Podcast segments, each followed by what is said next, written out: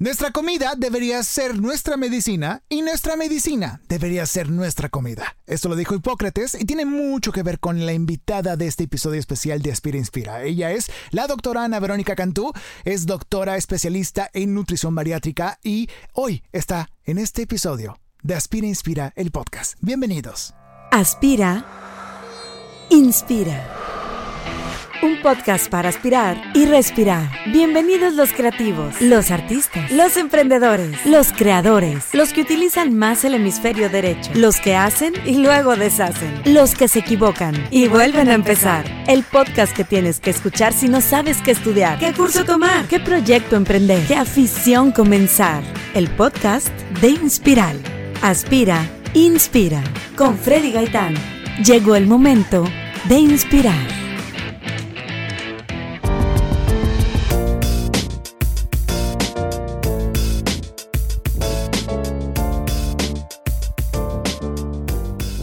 Así como lo escuchaste, está con nosotros la doctora Ana Verónica Cantú, que ella pues es una doctora especialista que, que primero estudió el, el, ¿cómo se le llamaría? ¿El médico cirujano partero? Sí, ¿verdad? Sí. Y luego ya se especializaste en nutrición bariátrica, ¿verdad? No sé si estoy diciendo mal tu currículum, por favor corrígeme. Sí, estudié primero médico cirujano, luego hice mi maestría en nutrición y dietética con especialidad en clínica. Ok. Y eventualmente hice un diplomado para certificarme en nutrición para cirugía bariátrica y enfermedades metabólicas. Entonces, Especialista en, en, nutrición bariátrica se podría decir cortito. ¿Cuántas, cuántas, eh, ahora sí, cuántas canas te ha sacado leer tanto y aprender tanto y pasar por tantos exámenes y aplicarlo en tus pacientes? ¿Cuántos años llevas estudiando en tu vida eh, adulta profesional? ¿Ya? Ok, eh, empecé a estudiar medicina en agosto del 2007. Ok. Hace 13 años y medio. Wow. Terminé de estudiar medicina, hice dos años eh, maestría, Ajá. luego este diplomado de nutrición para cirugía bariátrica y enfermedades metabólicas. No recuerdo si era de 10, 11 meses. Wow. A, a seguir de esto, yo creo que si nos escucha algún médico te van a decir nunca terminamos de estudiar.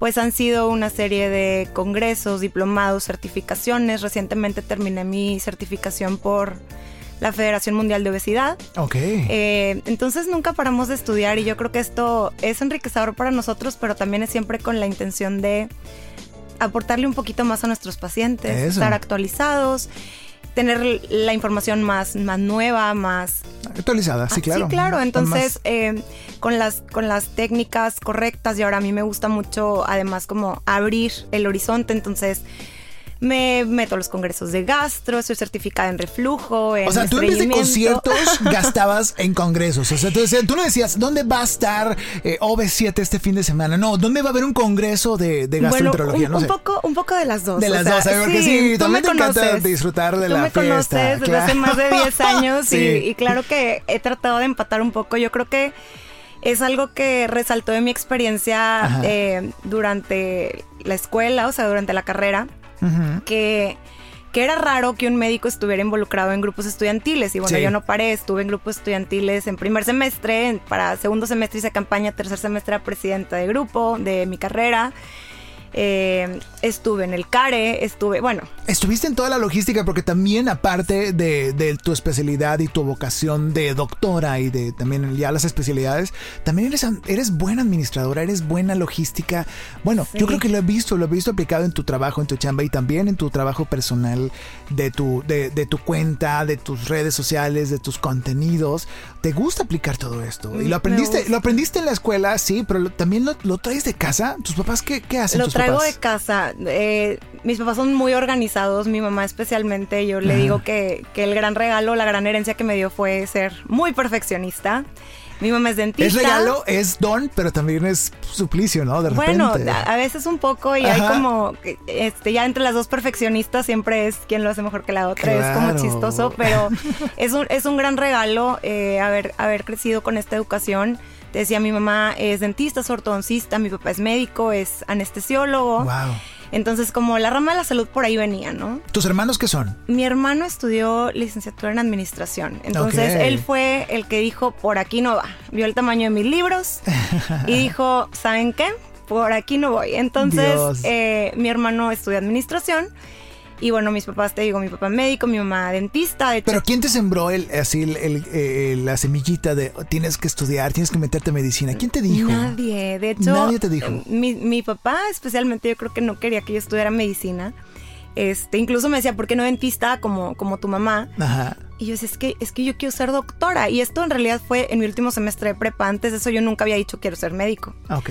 Me gustaban un montón de cosas, entre ellas siempre me ha gustado la cocina. Entonces yo creo que la inclinación de, de, que finalmente terminar estudiando nutrición después de, de medicina venía de que a mí siempre me ha gustado involucrarme en la cocina. Ajá. Y, y, pues realmente nadie me, me, sembró la semillita de ¿por qué no eres doctora? O sea, no, no iba por ahí. Ok. Entonces. Eso está muy interesante porque en, este, en estos podcasts tú has escuchado varios. Muchos nos platican de que no, a mí me dijeron mis papás, no, a mí mi novia, a mí mis amigos, no, yo lo vi en la tele, pero tú, nadie. O sea. nadie me dijo. Y luego, o sea.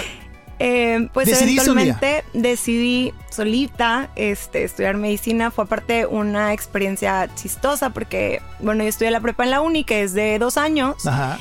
Y pues mis amigos del colegio de toda la vida pues iban a hacer una prepa de tres años. Entonces yo entré a carrera con gente más grande que yo, no conocía a nadie, mis amigos de la infancia seguían en prepa. Ajá, súper chiquito. Entonces fue, sí, entré de 17 años a la carrera, al TEC, y, pues bueno, no, conocía a nadie, me juntaba con los hermanos grandes de mis amigos o, con mis amigos mayores del colegio. Claro. Y, entonces eh, fue como una, experiencia chistosa y tengo muchos amigos de la prepa que son médicos, pero ellos continuaron eh, por su camino en, en... otros planteles. En la universidad, en, ajá, en la uni, y yo me fui al, al TEC ahí entra como un poquito, ahora sí, entre que mi papá que no quería y sí quería.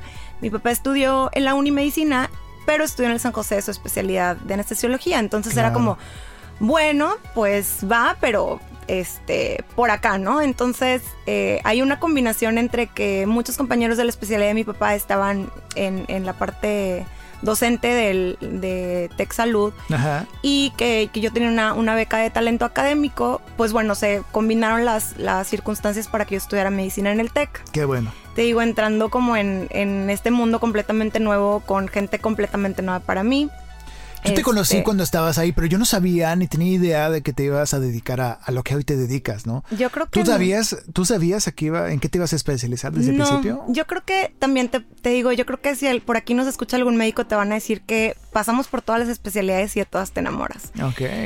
Tuve mi fase que quise ser pediatra, quise ser dermatóloga, quise, bueno, hacer un montón de cosas y como a mediados de la carrera en un módulo de gastro justo llevamos un, pequeño parcial de nutrición y me enamoré por completo. Hay dos doctoras en particular. En, ese entonces, hace 10 años que sucede esto, no había muchos médicos que se dedicaran a la nutrición.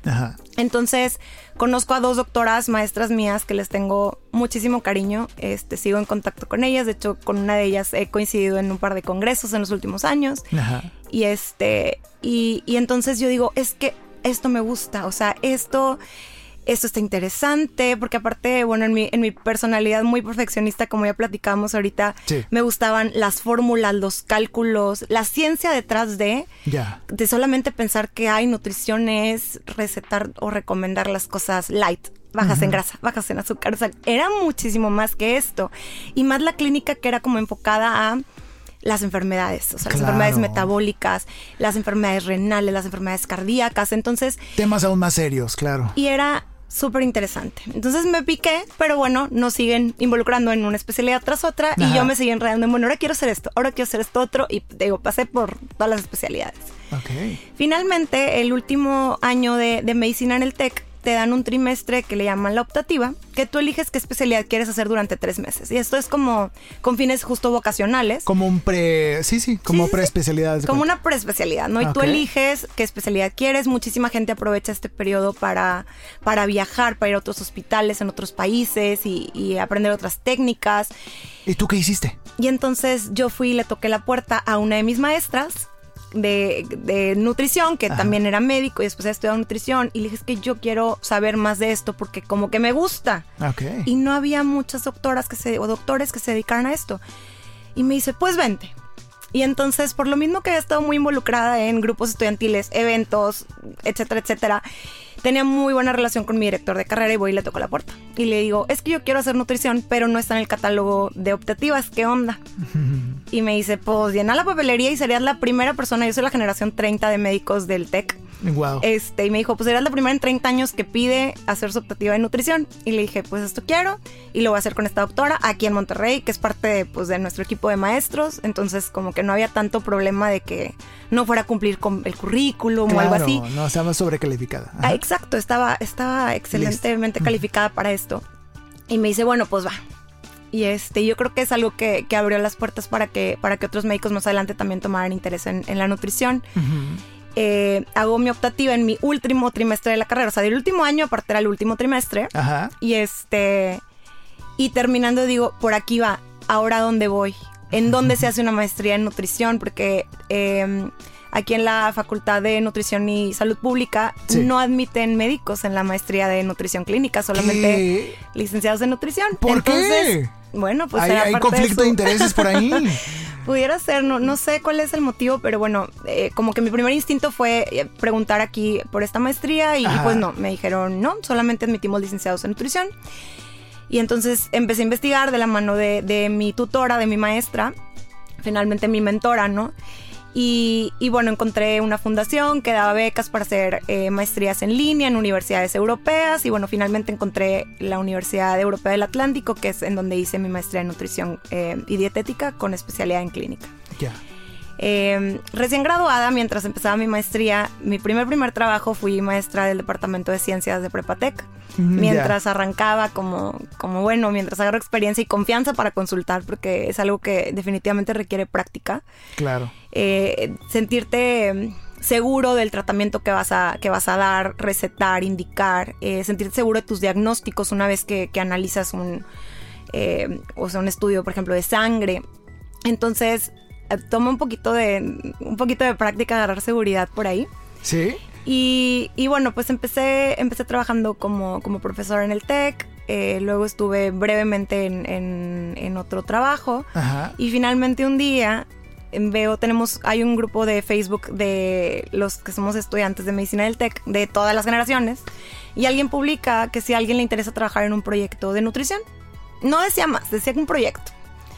Entonces se me, se me ocurre pues escribirle, es una Le chava pone- de... y te pone inbox. Sí, claro, claro, inbox. Así como, como cualquier grupo de Sí, sí, sí, Facebook, los info por inbox. Claro. Entonces le escribo y, y le digo, qué- hola. Qué, misterio, ¿no? Sí, claro, o sea, ¿por qué no pones la, la información Ajá, abierta, no? directo.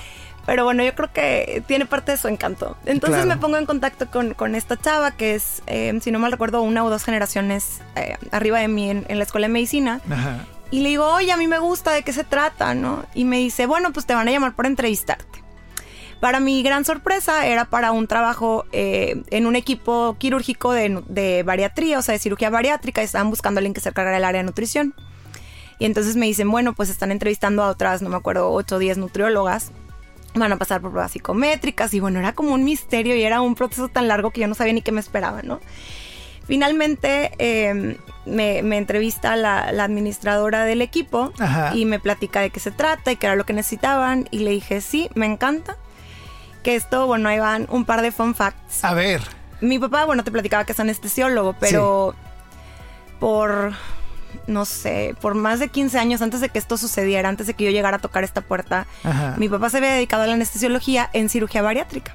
Oh. Entonces, eh, él fue de los primeros anestesiólogos en México que, que anestesiaron a un paciente con obesidad mórbida para, una, para un procedimiento laparoscópico. Que, Fíjate que ahora que estoy pensando, a lo mejor tu papá me tocó alguna vez de anestesiólogo. Yo tuve, Probablemente. bueno, para la gente que no nos escucha, digo, yo un dato personal de mí o de Freddy es que yo me hice una, dos, ya me he hecho dos cirugías, Dos cirugías bariátricas. Y en alguna estuve dentro de, de este equipo. Bueno, bueno, pero me da curiosidad. ¿Y luego? Entonces, ¿Tu papá bueno, hizo- es- estuvo en eso? Mi papá estuvo en esto con, en otro equipo. Yo vengo a dar a esto con otro cirujano que, bueno, se, se conocen perfectamente. No, no, no. Este, y entonces mi papá se había dedicado a la cirugía bariátrica por, por muchos años. Eh, te digo, era, in- incluso alguna vez platicamos que había sido uno de los primeros anestesiólogos en anestesiar a un paciente que fuera a tener un procedimiento laparoscópico, que como tú sabes, se, o sea, implica una mínima invasión, eh, incisiones muy pequeñas. Pero en aquel entonces, en los noventas, estaba contraindicado hacer un procedimiento laparoscópico en un paciente con obesidad mórbida por X, o sea, cosas de gases y de aires y ventilación y, X. Faltaba experimentar y aplicar más cosas, exacto, ¿no? entonces era, eran, eran equipos pioneros en aquel entonces en, cirugía bariátrica y te decía que eran un par de fun facts. Uno de ellos es pues que mi papá se había dedicado a esto y el segundo es que tengo, tengo un amigo de, de la carrera. Ajá que vivía en el edificio, bueno, tú conoces dónde está el consultorio, que son restaurantes, oficinas y hay departamentos, ¿no? Claro, sí, sí. Tenía un amigo que vivía ahí y me decía, es que Ana, hay un doctor que siempre llega en un carro fregón y tiene su consultorio aquí, o sea, lo puedes creer y yo, es que yo algún día voy a trabajar en un consultorio como ese. Wow. Entonces yo decía, algún día voy a trabajar en un consultorio como ese, pero nunca imaginé que iba a estar en ese consultorio. Entonces. Sí, llegaste a estar ahí. Este, sí, pues sí, casi, casi cinco años. Wow. Casi cinco años después, ahí, ahí, estoy, ahí, estoy. Entonces. Eh, fue pues casi un sueño realidad, hecho realidad, un decreto cuando muy poderoso. Te gradúas y dices, o sea, y terminas tus estudios, tu maestría y dices, yo quiero, ojalá que algún día se me haga trabajar o ser parte de un equipo así, ¿no? O algo profesional como él, ¿no? Y aspirar a, un lugar muy bonito, como, como a lo mejor no no necesariamente como en el ambiente hospitalario, sino como, como aparte y... Más cálido. porque eso es lo que es también ahí, por, por, su personal y por su equipo, ¿no? Sí, como, como un poco más cálido, a lo mejor un poco más eh, elegante, sin, ser presuntuosa. Entonces, era pues como... Pues es, un gusto profesional trabajar en un lugar que te sientes bien, que te sientes... O sea, todos nos merecemos y a todos llegamos a estar en esos lugares. Entonces, continuando con el tema, estamos en este podcast con la doctora Ana Verónica Cantú, especialista en, en nutrición nutrición bariátrica, entraste a trabajar a la oficina con el profesional y el equipo profesional que siempre aspiraste a estar, ¿no? Sí. Aprender de los mejores. Afortunadamente, eh, aterricé con un equipo excelente, con demasiada experiencia, un cirujano eh, muy, muy experimentado del que he aprendido mucho y, le agradezco infinitamente su paciencia en, mis, inicios y, su apoyo ahora que, que pues estoy creciendo eh, profesionalmente también, o sea, ahora que también quiero un poco expandir mis horizontes. Regresé a dar clases. entonces, como que siempre ha sido eh, uno de mis objetivos enseñar. Enseñar. Sí, siempre ha sido así. O sea, siempre te ha gustado compartir. De hecho, en algún momento yo te pedí ayuda porque yo producía un programa de radio y, dentro de este programa de radio necesitaba alguien que diera estos tips de nutrición y todo. Y tú, claro, me encanta. Y redactabas y hacías tus cápsulas. Sí, sí, sí. Y desde entonces empezaste, o sea, bueno, ya llevas tiempo haciendo contenido. Yo sé que lo has hecho para multiplataformas. Ahorita tienes una cuenta de Instagram. Sí, ahí va creciendo. Donde estás publicando contenidos, que es la arroba doctora Doctora DRA, ¿no? Verónica, así es. Búsquenlo, está publicando tips y consejos muy puntuales de todo lo que debemos de seguir, no solamente para las personas que se han operado de un proceso bariátrico, sino en general, o sea, para tu vida. Y, bueno, por eso también te invitamos porque sabemos que aparte de que te has desempeñado en tu papel de doctora y, en este caso con la especialidad que manejas, también haces y compartes y enseñas a la gente sobre lo que más te gusta hacer. Lo que más me gusta hacer, te decía, me encanta, siempre me ha gustado la cocina, me encanta compartir, sobre todo eh, con evidencia, ¿no? Porque afortunadamente y desafortunadamente las redes sociales cualquiera puede dar su opinión, cualquiera puede compartir contenido, pero no necesariamente bien fundamentado. Entonces para mí ha sido un reto o ha sido como mi propósito a través de, estas plataformas y redes sociales el compartir eh, eh, con información basada en evidencias y, y, romper un montón de mitos, porque te decía ahorita, para bien o para mal las redes sociales son para cualquiera. Entonces, el hacer contenido de calidad es una gran responsabilidad porque te enfrentas a, la información, a la desinformación, que cualquiera puede... puede que desinformación ahorita hay bastante, ¿no? Hay bastante. La gente comparte a diestra y siniestra lo que ve y se lo cree. Y se lo creen. Entonces yo he visto que, que las dietas de moda más que apoyar a, una persona en encontrar el camino al, bien comer, provoca mucho estrés y provoca mucha obsesión con buscar el sugar free, fat free, eh, gluten free, gluten free. O sea, hay gente sin enfermedad celíaca o alergia al gluten que está buscando el gluten free porque piensan que es más saludable. Ah, o entonces nos metemos en este, en este huracán de información que, que contamina tanto los sentidos que la, la gente pierde como el hilo de lo básico de la alimentación, que es la variedad, lo natural. Entonces, entre más variado es tu plato, más nutritivo es, porque hay muchísima más abanico de vitaminas y minerales, proteínas, fibra, etcétera. Entonces, eh, perdemos, perdemos el hilo. Y ahora te digo, tanta información ha hecho que, que exista este en el subconsciente este food police que te hace que pienses que esto es súper saludable o esto es súper malo o esto engorda, esta falsa idea de que no es que la fruta engorda o es que no puedo comer azúcar o es que los carbohidratos los voy a eliminar de mi dieta. Adiós la tortilla. Adiós la tortilla, adiós el pan y es... Bueno, para mí que soy súper antojada es, no, o sea, entre más cosas tengas a la mano y lo puedas aprovechar y lo puedas consumir, solamente se trata de buscar balance, ¿no? Ok. Y entonces algo también me pasó, me pasó chistoso en este camino de encontrar como hacia dónde me quería dirigir en mi carrera. Que me encuentro con un libro que se llama Alimentación Intuitiva. Y lo empiezo a leer y todo me empieza a hacer clic, sentido, sentido, sentido, una cosa tras otra, un capítulo tras otro. Y me doy cuenta que son las reglas bajo las que yo he vivido toda mi vida mi estilo de alimentación. O sea, no sabía que era algo científico. Resulta que, que este estilo de alimentación o este estudio de la alimentación intuitiva ha sido analizado por psiquiatras, por endocrinólogos, por cardiólogos, por nutriólogos, como por, un montón de especialidades y por donde lo veas, como que traen beneficios al paciente. Por ejemplo, reduce los niveles de estrés que provoca un régimen alimenticio prohibitivo o restrictivo. Y bueno, son 10 principios, o no le quieren decir reglas por, por quitarle este, este tema de la obsesión. Claro. Pero 10 principios en los que decimos respeta tu hambre, pero también respeta tu saciedad. Eh, el ejercicio no es un castigo, nunca va a ser compensador, sino es como una celebración de lo que tu cuerpo puede hacer el, quita el food police, quítate el esto está prohibido, esto engorda, esto no va en tu dieta. es que porque somos, somos muy duros, ¿no? Yo siento, o sea, el, ser humano es muy duro consigo mismo, más ahora que estamos bombardeados y tantas etiquetas y tantos shares y tanta comparación. Yo creo que Instagram nos ha dado muchas cosas buenas, pero de las malas es esta comparación constante. Yo lo he visto en muchas mujeres, en muchas compañeras y colegas, que eh, hombres, hombres también, pero por supuesto más mujeres, que se bombardean de estas imágenes, ven y dicen, ¿cómo ella puede comer Nutella a diario y no engorda ni un gramo? Claro, son diferentes tipos de cuerpo y quién sabe si está comiendo la Nutella o la estás comiendo. Si comiendo la Nutella. ¿Quién sabe si fue lo único que comió durante la tarde? Ajá. O cuánto ejercicio hizo para compensar esas calorías. Entonces eh, pasa esto con Instagram, como tú dices, tiene cosas muy buenas, pero dentro de, lo, lo malo es el contenido aspiracional negativo. O sea, que me está haciendo que yo desee un estilo de vida que ni siquiera la persona que estoy viendo lo lleva. O sea. O a lo mejor lo lleva, pero es un tipo de cuerpo exactamente diferente al tuyo, ¿no? O que tal vez tú estás viendo solamente una fracción de tu día, como decíamos ahorita. Bueno, no sabemos si se comió la Nutella y fue lo único que comió en el día, o, o, si realmente se la comió, o si nada más fue la pose y no se la comió. Entonces, claro. no sabemos. Vemos en, Instagram instantes. Sí. Eh, lo escuché alguna vez también. Entonces vemos instantes de la vida de otra persona, pero, pero no sabemos como qué está pasando las 24 horas de su día. Entonces, sí pone mucha presión, sobre todo como tú dices ahorita en, las niñas. Em, yo creo que muchísimas adolescentes entran en este, en este ciclo de las dietas mucho más chiquitas que antes porque como tienen acceso a este contenido, ignorando el que está terriblemente editado. Claro.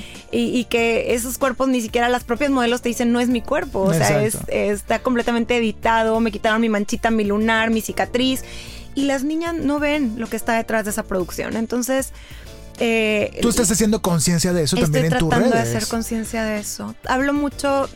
tiene que ver mucho, digo, no sé. O sea, hace rato hablábamos de, la salud mental. Y, Pero yo sé que tiene, todo está conectado. Yo lo he vivido. O sea, soy partícipe de eso y, he visto cómo ha sido. Y, creo que todo va de la mano. Entonces, todo tú también has descubierto eso, siento, y lo he visto. Y, qué bueno que haces conciencia. Comparto mucho el tema de, salud mental en, en mi Instagram hay un par de, psiquiatras que me encantan sus cuentas. Mi psiquiatra dice, no la conozco, pero bueno, la admiro terriblemente. Tiene un sentido del humor increíble para transmitir salud mental como en un lenguaje muy amigable eh, a través de memes en, Instagram.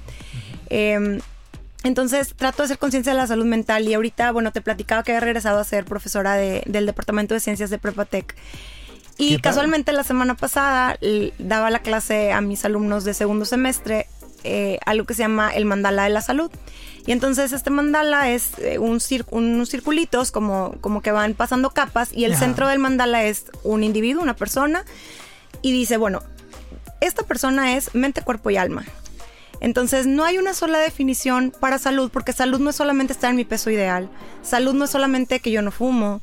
Salud no es solamente a ver, es mi salud mental, es mi salud eh, emocional, mi salud física, el ambiente en el que me desenvuelvo, o sea, todo esto es mi salud. No, no, hay una sola definición de salud, porque salud no es solamente la ausencia de la enfermedad, sino todo lo que está alrededor de este individuo. Entonces en el mandala de la salud vemos al individuo, mente, cuerpo y alma, y alrededor vemos sus comportamientos personales, su familia, eh, su entorno social, el el ambiente físico en donde vives, si es una ciudad contaminada, si es una ciudad, etcétera. Entonces, todas estas capas conforman el mandala de la salud de una sola persona. Entonces, la persona definitivamente es mente, cuerpo y alma. Y en mi cuenta trato no solamente de hablar de nutrición o de quitar estos mitos de la alimentación, sino también hablar de la salud mental, de, la espiritualidad, de, de la permitirme la aceptación. Porque yo creo que siempre, bueno, no, no puedo decir siempre, más bien Muchas veces la motivación para, para, buscar una nutrióloga es por cuestiones estéticas y no de salud. Entonces siempre van mm. dirigidas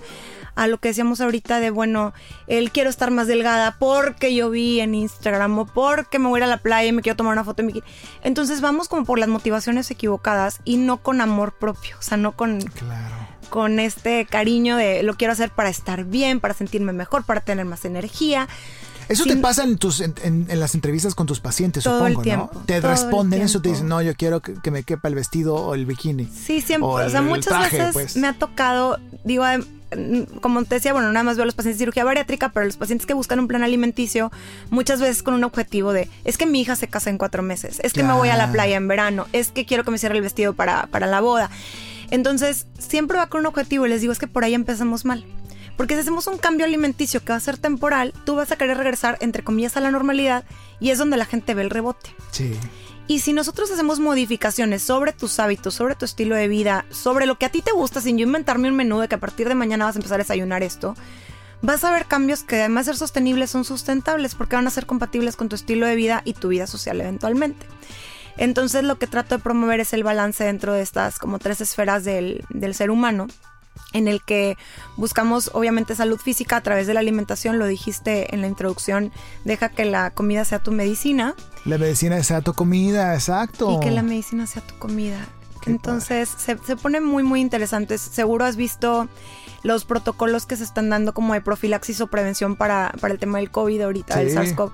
Y todos son sobre vitaminas. Entonces todo es sobre eh, consume vitamina C, consume zinc, consume magnesio, consume... Entonces, todo va sobre la nutrición.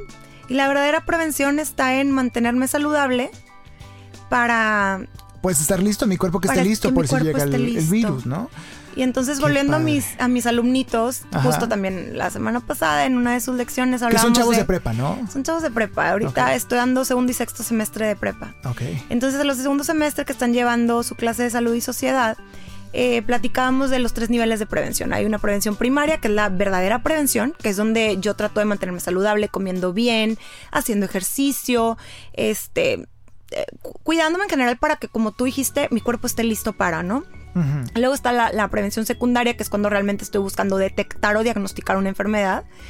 Y pues la prevención terciaria, que ya ni siquiera es, es una prevención, pero es como un quiero prevenir que ya que estoy enfermo no me quiero complicar más. Entonces, la verdadera prevención, la prevención primaria, es en donde nos deberíamos enfocar todos. En la parte de quiero estar bien, estar fuerte, estar sano, estar bien nutrido. Es ideal, es ideal y, y, bueno, nos choca escucharlo, la verdad.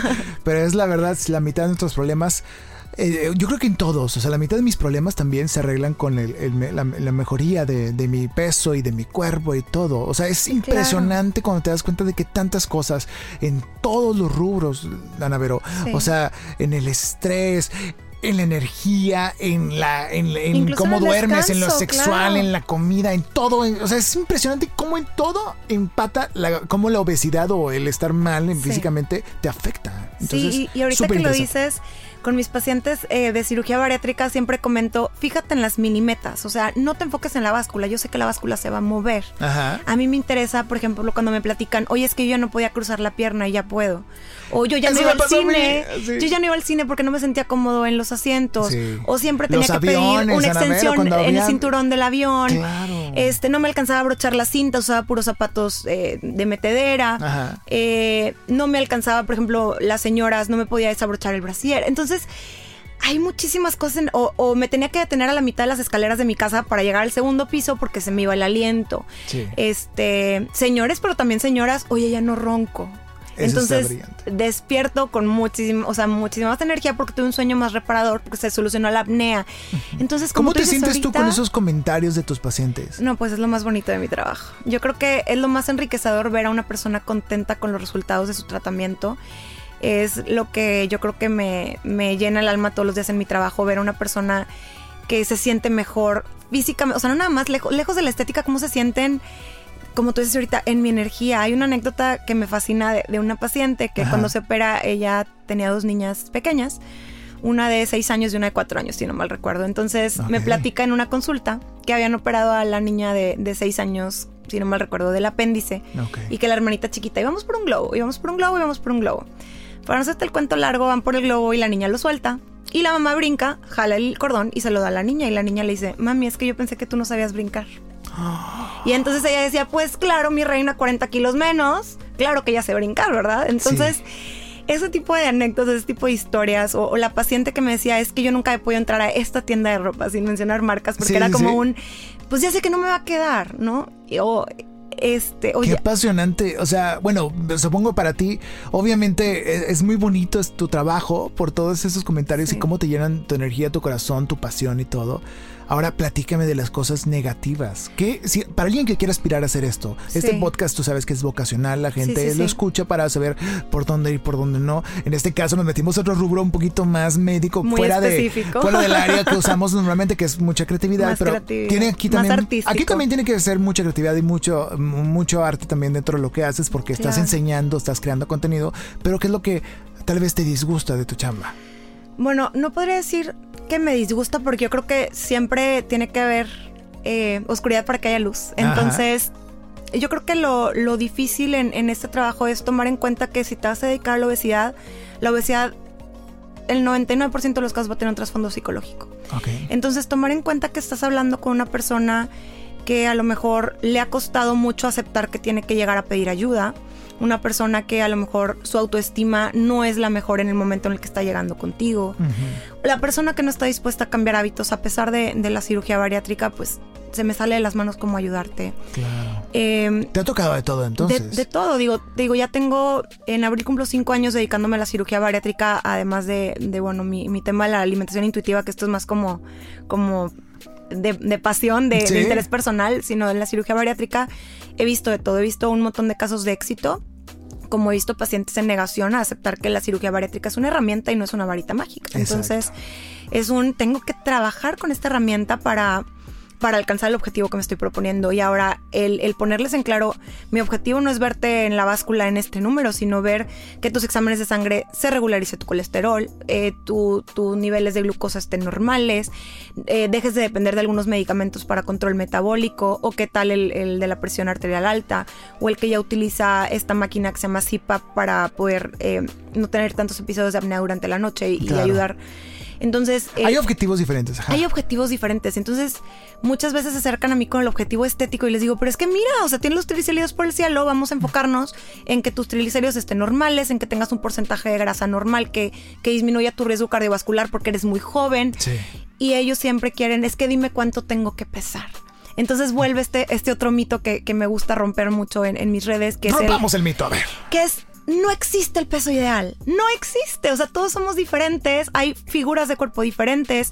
Hay estaturas diferentes. Hay este, genética diferente. Hay un montón de cosas diferentes. Entonces, más que decirte, mira, pues si tú mides 1,60, tú tienes que pesar 55 kilos. A ver, es un.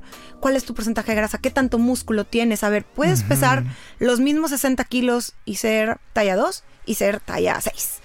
Entonces, ¿cuál es la diferencia entre mi porcentaje de grasa y mi porcentaje de músculo? Hay un dibujito que, enseño mucho en mi consulta. que ponen una báscula con, dos hombres, con dos señores. Uno es un jugador de americano y el otro es el señor que está viendo el partido de americano. Y los dos pesan 100 kilos. Wow. Nada más que dicen, sí, nada más que este de 100 kilos, el jugador de americano es puro músculo. Y el señor. Es pura grasa. Es pura pancita de cerveza. Entonces pueden pesar los mismos 100 kilos. Y uno se, se ve super fit y el otro pues obviamente no.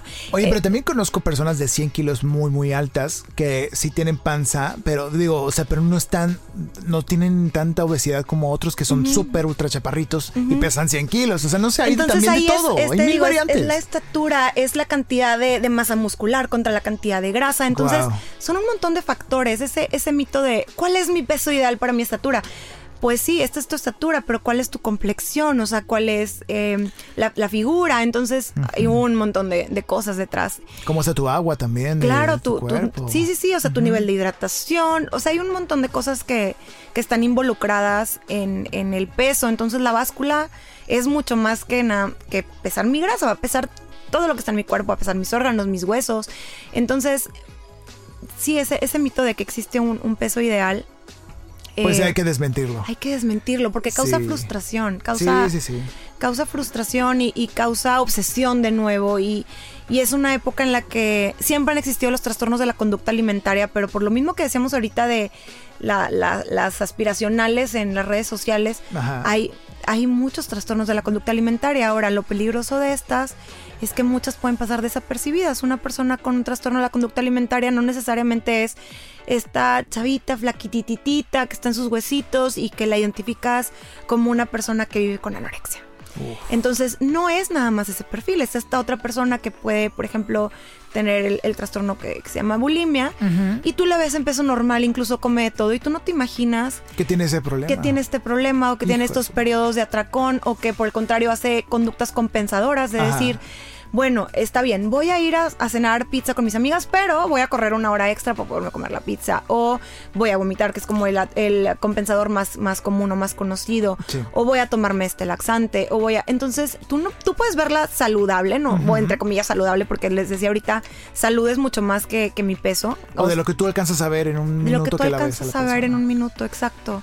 Entonces, Wow. salud es mucho más que el- mi peso, que, que la ausencia de enfermedad, te decía ahorita. Salud es, pues, todos los aspectos de, de- de la vida de este individuo. Entonces, eh, hay muchísima inclinación por los trastornos de conducta alimentaria ahora. Con tanta información en internet, a las, a las niñas se les hace muy fácil googlear tips para bajar de peso y, y pueden ir orientadas hacia las conductas no deseables.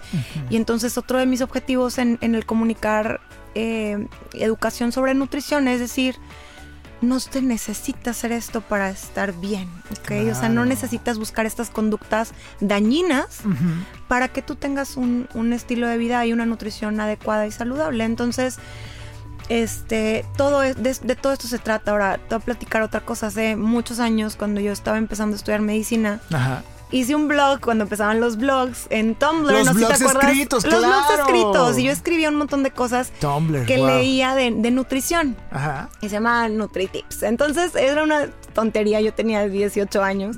No, y entonces creas, yo ajá, juntaba, ¿no? juntaba posts de, de gente que me encontraba como en, en el internet y juntaba artículos que leía interesantes en las revistas médicas. Ajá. Este, y, y escribía un poco de mi opinión o compartía una receta. Entonces yo escribía un blog hace 12 años. ¿Existe todavía? ¿Lo No encontraremos? tengo idea si existe y seguramente buscarlo. ni siquiera me acuerdo de la contraseña, pero habrá que buscar, habrá que buscar si todavía existe. Pero desde entonces tenía la vena, la vena de, de escribir, enseñar, compartir, de enseñar. De enseñar. Y entonces el, el objetivo, te digo, sobre mis redes, a lo mejor no, no le he logrado dedicar tanto tiempo como quisiera porque gracias a Dios hay mucho trabajo. Sí. Este, pero el objetivo siempre va sobre educar y transmitir la, como la, la verdadera esencia de, de la alimentación o de la nutrición. O sea, comer todos tenemos que comer, es una Sí, sí. necesidad básica biológica.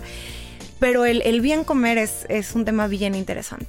Entonces. Y tú estás abierta a com- seguir compartiendo y a, y a, pues ahora sí, a quien te busca, a quien te siga, Sí. solicitar una, una consulta o preguntarte un tip específico. Respondes preguntas de vez en cuando. sí, haces, claro. eh, creo que alguna vez te vi que estabas haciendo algún live y ahora pues esperemos que regresen Sí, más. he hecho un te par estoy comprometiendo. Estás viendo cómo te estoy amarrando navajas, disculpa, pero te tengo que comprometer a que nos hagas más lives, a que nos subas más materiales, a que te grabes video porque queremos conocer más de ti, a que respondas preguntas porque como empezamos al principio, es un mundo de, lleno de desinformación y sí, claro que hay desinformación para cosas muy graves, por supuesto, como, como el COVID o, o en la política, pues también lo hay en esto que también es muy grave y es muy necesario eh, tener gente y agentes informativos que, que sean con buena ética como tú. Entonces, qué bueno que lo haces. Yo, yo veo y que transmites esa pasión y me encanta. Y me encanta lo que nos compartes y me encanta. Y los invito a todos a que sigan, a que, a que estén al pendiente de la cuenta de la arroba doctora, DRA, doctora. Punto Ana Verónica. Punto Ana Verónica. En Facebook creo que también estás así más o menos. Doctora Ana Verónica. Y, creo que ya, ya tienes Reels. Y bueno, estamos empezando. Estás empezando en Reels y esperemos que pronto estés en TikTok compartiendo, compartiendo contenido mientras sea posible. Pero pues seguirte la pista y que sea nuestra, nuestra doctora eh, de nutrición bariátrica de cabecera, ¿no? Que te tengamos ahí cerca para poder enterarnos de lo que tenemos que podemos evitar o mejorar, pero siempre evitar, ¿no? Por supuesto. Muchísimas gracias. Y, y, yo creo que, o sea, ha sido algo padre esta plataforma y te digo, abrirle el camino a, a otras personas interesadas en seguir esta línea de carrera. Ya se me han acercado un par de personas a través de, de los DMs en Instagram de en donde estudiaste, estoy buscando hacer este tipo de maestría.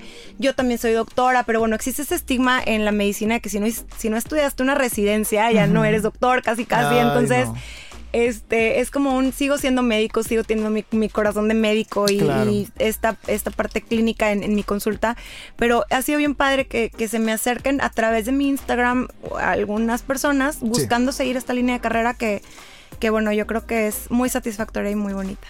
Qué padre. Y se nota, y se nota y se transmite a través de lo que hablas y lo que nos dices y lo que vemos en el video que estamos subiendo a nuestro canal de YouTube de Inspiral México. Gracias, Anavero. Ya sabemos cómo seguirte, ya sabemos que nos recomiendas.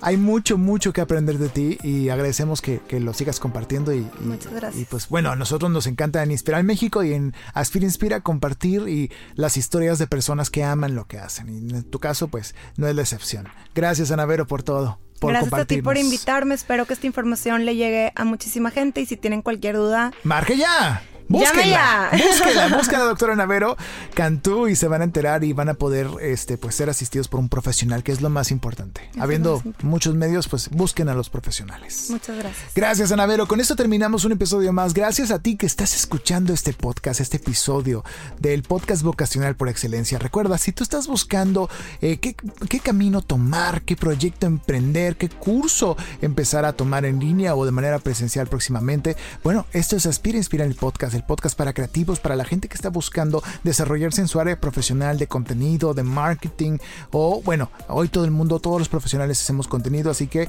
bienvenido a un podcast hecho para ti.